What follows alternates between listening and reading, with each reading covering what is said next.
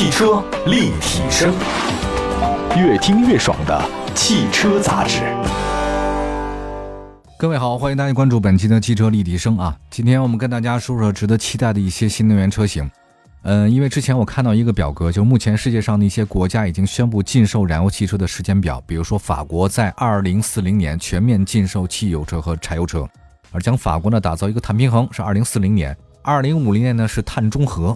那么德国那边呢，大家都知道，大众车在国内很流行，国民车了都快。那德国呢是二零三零年禁售燃油车，它是二零三零年的新车只能是零排放的。那虽然对此事呢，这个德国的汽车协会呢很不满，但是没有办法。还有挪威，但是挪威的阻力不大，电动汽车在挪威占出售新车比例的百分之二十四，所以全球是领先的。他们推行这样的新政策呢阻力比其他国家小很多。还有印度。印度呢，二零三零年全面禁售燃油车，二零三二年实现全面的车辆电动化。还有荷兰，荷兰是二零二五年的禁售汽油车和柴油车。像英国，还有咱们的邻国日本，全世界的很多其他国家呢，开始有这方面的举措。我在想啊，这个新能源汽车几年前还是新鲜事物，大多数人呢还是谨慎态度。不过新能源汽车的发展太神速了啊，相比传统的汽油车、燃油车，新能源的车的进步可谓是日新月异。再加上现在移动互联网的助推啊，现在新能源车型很多人所接受了。这两年的势头非常的猛，所以国内的很多新能源领域呢是风生水起。我记得之前有个叫“百团大战”带引号的，这什么意思呢？是造车新势力差不多上百个。那再到传统车企的下城绞杀，两年的起起伏伏、大浪淘沙，能够生存下来的那都是佼佼者。那么，二零二一年今年汽车市场呢有新的活力，有哪些值得关注并且期待的车型呢？我们来说一下，第一个。蔚来 ET 七，在一月九号的时候，蔚来发布了首款中大型纯电动轿车 ET 七啊，这个车呢真的是新一代的自动驾驶技术，一百五十千瓦时的这种全新的电池包和第二代的换电站的技术，这个车是第二代的换电站技术，包括一百五十 kWh 的全新电池包。最重要的事情，我马上要接着说了，就是这个车是明年第一季度开始交付，现在还没出来，对吧？那这个事儿有没有变数的话呢？应该是有变数的，是因为没有一个任何的汽车品牌能与蔚来媲美玩概念和资本。蔚来 ET 七马上要出来，但不是现在。但是我先发布消息给你，因为我用固态电池，要续航超过一千公里。这意味着什么？朋友们，意味着制约电动汽车发展的所有短板，像安全、续航、衰减、充电时间等问题，都会因为固态电池的出现彻底成为历史。固态电池啊，对电动汽车行业的影响性是颠覆性的。那么，蔚来 ET 七的搭载固态电池的这个消息影响，蔚来股价大涨百分之六点四二，市值一千亿美金。那我在想一件事儿啊，朋友们，你说全球智能汽车引领者特斯拉，它没有提出固态电池，而作为新势力的蔚来如此的实力，这是怎么回事呢？我跟大家介绍一下，什么叫做固态电池。从技术层面来看，固态电池的的确确是车用动力电池一个重要的发展方向。就是采用固体电解液和固体电机的动力电池，与之对应的就是液态电池。液态电池就大家知道的三元锂电池，这就是液态的。目前我们能见到的三元锂电池基本结构是这样的：就是镍、钴、锰或者镍、钴、铝之类的锂聚合物为正极，它负极都是什么？负极都是石墨啊。正极跟负极同时放在由非水的液态的电解质当中，工作的时候，锂电子的运动前后来回动嘛，正极负极之间。实现了这运动就充放电了，那么在正极负极之间有一个隔膜，隔开了正负极，避免出现短路，这就是液态电池。但是朋友们学过物理朋友都知道，随着充放电次数的增加，金属那个锂就会在电芯的阳极，也就是电池的负极上呢逐渐堆积，然后它就像结晶一样的生长。它一旦结晶生长，中间那个膜它在运动的时候刺透那个隔膜，就会瞬间引发短路，就是起火爆炸。这就是电动车动不动就自燃的一个最主要的原因。它一旦成了结晶，刺透那个膜就短路了。那我们再来看固态电池，很简单，固态电池就是把液态电解液变成固态的电解体。工作原理上看，那固态电池跟液态电池没区别，但是从结构上来看，固态电解体充当电解液的很好作用，它当隔膜了。中间你的锂电池你再有结晶，你过不去，没事儿。根本就不存在正负极接触情况下，它就不自燃了，就安全了。而且，固态电池的工作电压更广泛，快速充电没问题，十分钟完成充电很有可能。而且比液态电池固态电池发热量很低，不需要特殊的冷却系统，也不存在阴阳极的这种接触的风险。它可以做的非常的薄，或者它可以做的很厚，也没关系。你要说起来，现在全世界谁是固态电池的领域的领先者？不是蔚来，是丰田。丰田在这个领域当中是先行者。作为第一个将混合动力实现量产的企业，丰田一开始它就不做液态电池，它一开始是专心研发固态电池，它早就跳出了液态三元锂电池这个技术层面。丰田当然没有宣传，但并不妨碍丰田的实力。那么，如果一旦丰田宣布量产，那么固态电池真的是大规模的量产化。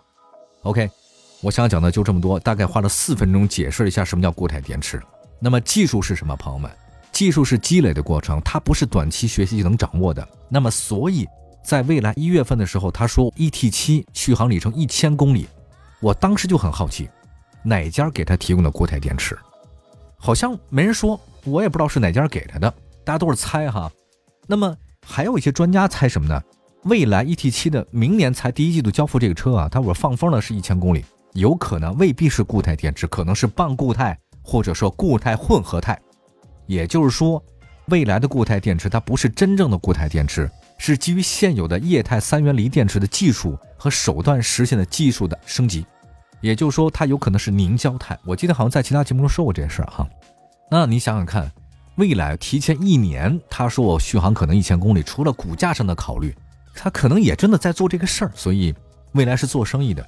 他用点心思啊，博点眼球，赚更多钱，这个毫没有问题，完全是可以接受的。所以我们可以期待一下，明年 NEDC 续航一千公里的电池出现在车里的时候是什么样子。我个人非常的期待。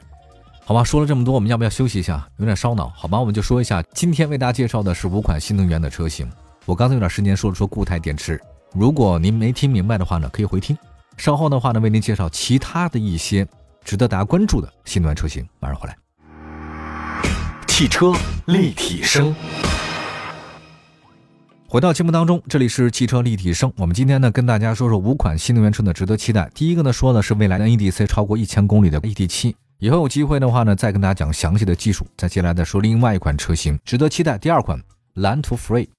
现在很多传统车型呢，加入到生死攸关的存亡战啊。一开始诸多企业它是干嘛呢？它用现在有的汽油车型改装电池电机来试水。但是效果不太好，哈哈，很糟。那大家都不傻。随着新能源竞争进到下半程，传统车企改了，我们自己也做新能源车了。我们不是拿传统车型改了，蓝图就是其中之一。蓝图就是东风旗下为新能源诞生的高端品牌，而蓝图 Free 就是它的首款车型。今年第三季度正式交付啊，还没看到呢。啊，作为一款跟特斯拉、跟理想争夺的高端市场的新车，蓝图它有两种模式：纯电增程。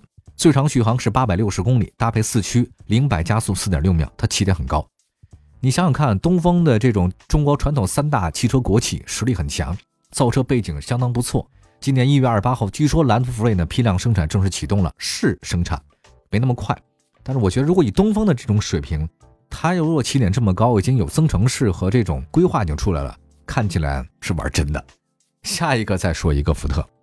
那么在新能源领域竞争很激烈的今天，福特品牌给人呢就是不紧不慢，有点掉链子，没有什么让我印象深刻的。但是就以为福特马上要掉队的时候，在去年北京车展上向大家展示了全新电动车 Monster March E，就是野马 March E。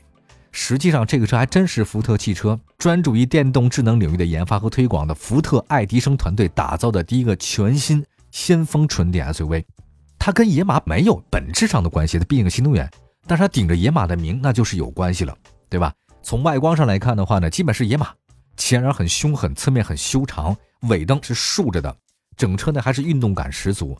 因为福特还真的没有全球第一台的纯电动车型，这个野马可能是第一个。野马 March E 将会是率先进口方式来，未来呢可能会落户长安福特国产化，车型定位是中型纯电动的轿跑 SUV，国内竞争对手是 Model Y 和未来的 EC6。接下来值得期待的车型呢？第四位，奥迪 e-tron，德系三驾马车 BBA 其实坐不住了。那现在国内各大车企呢纷纷发力，中国市场是 BBA 全球最大的客源地和销量的支撑。尽快呢，在这种新能源市场布局是他们的这个重要的目标。奥迪创一直在国内上市，但是它那个全进口的身份呢，售价很高。关注的是奥迪 e-tron 今年国产，国产之后的产品跟进口版设计一样，现在这车多少钱？七十万，朋友们太贵了。七十万，我买什么不行？我买你这个。国产后的售价呢，可能会到四十万到五十万之间，也就是说跟奔驰 EQC 呢是同一竞争梯队。一汽奥迪一创的电池包原来是 LG 啊，现在换为宁德时代了。那么续航里程呢是三百四十七公里。此外呢，奥迪一创的轿跑版本奥迪一创 Sportback 也会出现。但是毫无疑问的是，奥迪已经落后了。BBA 传统车企们在整个新能源的竞争当中，他们真的在后面，远远的被一些新的这个造车新势力甩在后面，是因为他们传统车卖的太好了，根本就不想更新。当然，你如果你要不更新不行，大众不能不提大众了。大众卖的是最好的国民车型，上汽大众和一汽大众像神车一样的存在。那么它新能源领域怎样呢？各大传统车企呢纷纷提速。作为中国最大众的品牌，大众汽车它也坐不住了。大众呢，在国内首款基于 MEB 平台打造的电动车 SUV 呢，叫 ID.4，在去年十一月进行首发。那么在今年的一月份的话，也是开始正式的预售，价格很亲民，十九万九千八到二十七万两千八。那么大众 ID.4 系列呢，实际上是三月份左右正式的上市。那一汽大众呢生产，上汽大众也生产，只是名字不一样啊。一汽大众叫 ID.4 Cross，上汽大众叫 ID.4 X，两者在设计上呢有些区别，但产品本质是一样的，二十万的售价。你想想看，朋友们，在目前二十万的售价当中，没有合资电动 SUV 的竞品，大众独一份儿。